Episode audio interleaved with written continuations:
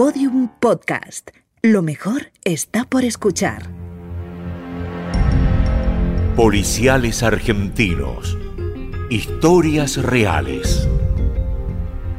Caso Gilla Murano. Una mujer sin escrúpulos estuvo dispuesta a jugar con el cianuro y la muerte. En medio de tés y masitas se desenlaza esta historia.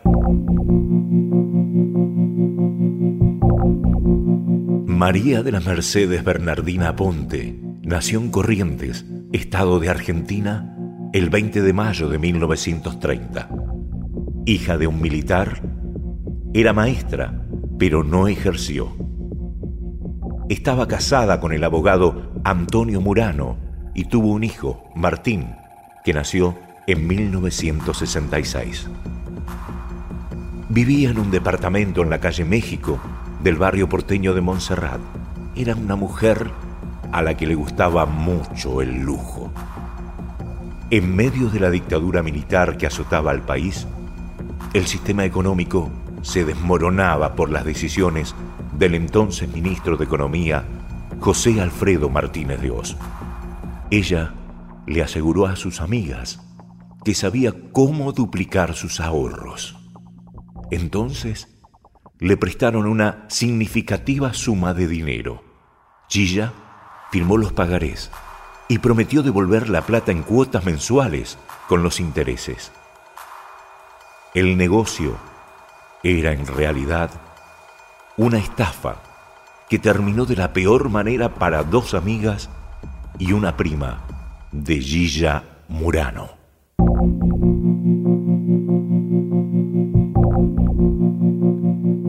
Sucedió entre febrero y marzo de 1979. Luego de la muerte de sus primeras víctimas, Nilda Gamba y Lelia Fornisano de Ayala, siguió Carmen Zulema del Giorgio Venturini, quien se desplomó de la escalinata de su edificio. La llevaron al hospital y falleció. Las hijas comenzaron a sospechar cuando no encontraron en la casa de la víctima un pagaré por 20 millones de pesos ley quien había pasado ese 24 de marzo de 1979 por el lugar fue Gilla. Pero, ¿por qué sospechar? Si solo llevó un paquete de masas. El portero recordó que se fue con papeles y un frasquito en la mano. Las dudas se desataron. Había un denominador común. Las bandejas de masas para el té. La autopsia de Carmen detectó la existencia de cianuro en su cuerpo. La investigación siguió su curso. ¿Qué le había pasado a las amigas de Gilla Murano? Las otras dos prestamistas, Nilda vecina y Leila amiga, también tenían cianuro en su cuerpo. Las certezas arribaron al caso.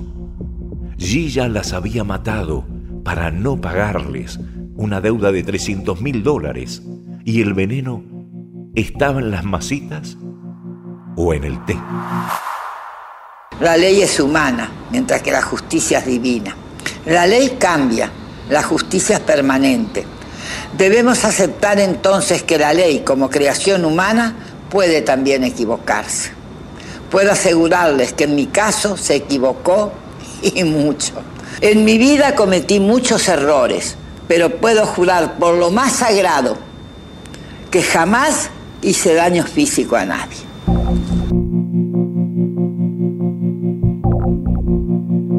Esta historia la reflejaron en varias ficciones argentinas, por ejemplo, en la serie Mujeres Asesinas, y en 2016 se estrenó una obra de teatro, Gilla el Musical. Luego de la muerte de sus dos amigas y su prima, la policía la arrestó en su casa el 27 de abril de 1979. Gilla se arregló, se puso un pullover y se fue, aunque siempre sostuvo su inocencia. El hijo Martín vivió esta situación cuando tenía solo 12 años. Ni él ni su padre se imaginaban lo que pasaba. Al año siguiente, Gilla tuvo que ser trasladada al hospital pirobano luego de sufrir un desmayo. Los médicos le diagnosticaron un tumor que le extirparon. En 1982, por la decisión del juez Ángel Mercado, logró la liberación por encontrarla inocente de las muertes. Sin embargo, la Cámara de Apelaciones la declaró culpable y volvió a prisión en 1985. Ese mismo año, finalmente, quedó firme la sentencia a reclusión perpetua.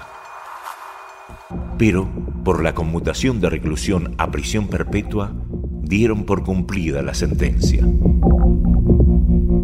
Mientras tanto, su caso se volvió mediático y se convirtió en un mito que los medios reflejaron con su cara.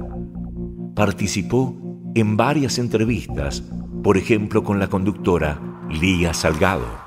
Muchos me decían que tenían cierta aprensión, que en realidad sentían miedo ante su presencia. Eh, ¿Sos consciente, Gilla, de ese miedo? Soy consciente, Lía, sí. ¿Y, ¿Y cómo ese miedo también se provocaba en la cárcel, por ejemplo? No, nunca, jamás. Del servicio penitenciario tengo los mejores recuerdos. Tuve, hace dos días fue cuando salí, que me reportó crónica y la gente se acercaba a saludar.